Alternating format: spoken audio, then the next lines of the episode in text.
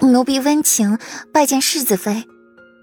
顾然挑眉看着这跪地上的四名侍女，还是桔梗进来向顾然解释：这四名侍女都是先王妃院子里头，被世子爷特地拨到齐云轩来伺候顾然，说是用着自己人更让人放心。顾然点点头，都姓温。随后，顾然想起了裴玉的外祖母，就是曾经风光一时的温老太君。母亲是温老太君嫡长女，还是曾经的裴王妃？因被人陷害，导致温家灭门，裴王妃也死了。最后续的卢氏为正妻，现任裴王妃。现在这四温，确实是自己人，裴玉的自己人。顾然唇角扬起抹令人捉摸不透的笑容。都起吧。顾然轻哑着嗓音，随后进内室沐浴更衣。想着还要去皇宫，顾然原本不疼的脑袋此刻又疼了起来。斯文，你看看我，我看看你，平常家的主子见了新来的奴婢，不是应该要打一巴掌，再给一个甜枣，敲打敲打的吗？为何他们的世子妃如此清新脱俗？一旁的桔梗得意的笑笑：“敲打，也不知道你能不能承受得起世子妃的敲打。别大眼瞪小眼了，世子妃刚说要沐浴更衣。”桔梗忍不住提醒：“千万别第一天就犯了错。最先起的是温玉，神如其名，温顺如玉，过后才是温婉。”这两人是四温之中最稳重的，也最具威信。世子妃啊，世子可真是把您疼爱到了极点了呢。温玉眼眸一下就亮了，照这样下去，他们世子妃一定很快就会有小世子了。温玉看到顾阮身上浅浅的痕迹，就没来由的兴奋。若是王妃还活着。见到世子娶妻，也一定会很高兴的。顾阮垂着头看着那些紫色扶额，这些丫头的关注点未免也太偏差了。世子妃，舒服吗？温婉也凑了进来，都是未经人事的小姑娘，很好奇，望着顾阮，眼神亮晶晶的，倒是让顾阮不忍心说出一些拒绝的话来。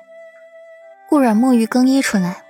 换上一袭妖冶紫色的世子妃华服，雍容华贵，面若中秋之月，如春晓之花，美艳绝环，身姿婀娜，风韵斐然。顾然上好了妆，满意的看了眼镜中的美人，才徐徐开口回答刚才温婉的问题，说话如兰。想知道啊？去和你们世子爷亲密接触，体验一下不就知道了？话音才落。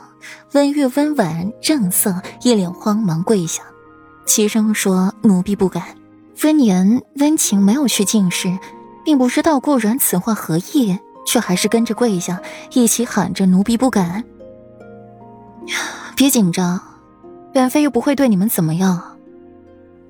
顾阮凤眸凌厉起来，做好自己的分内之事，本妃不会亏待你们。可若是你们心怀不轨，本妃也不会手下留情。奴婢不敢。四温额头冒出了丝丝细汗。原来世子妃不是打一巴掌给田枣，而是直接不给田枣。分内之事，也包括给你的夫君暖床。裴玉也是一身紫色直多朝服，身姿英挺，仿若修竹。腰间扎条同色的金丝珠纹带，黑发竖起，以香碧鎏金冠固定着，修长的身体挺得笔直，整个人风神俊朗中又透着与生俱来的高贵，高贵如神奇，让人觉得高不可攀，自己低至尘埃。裴玉嗓音透着浓浓的不悦，进内室看到顾阮的那一瞬，眼底闪现出一丝惊艳。这就是自己的世子妃啊！奴婢不敢。听到裴玉用着不悦的嗓音说话，斯温心底又是一紧，一转头立刻倒戈裴玉：“比方才对顾阮说话还要恭敬，还要有气势，看得顾阮目瞪口呆。走走走，赶紧走！你赶紧把这四个小叛徒带走！这哪里是来伺候我的，分明就是来伺候你这个世子殿下的！我就一顺带。顾然呼出一口气，不满地坐下，看裴玉也颇不顺眼。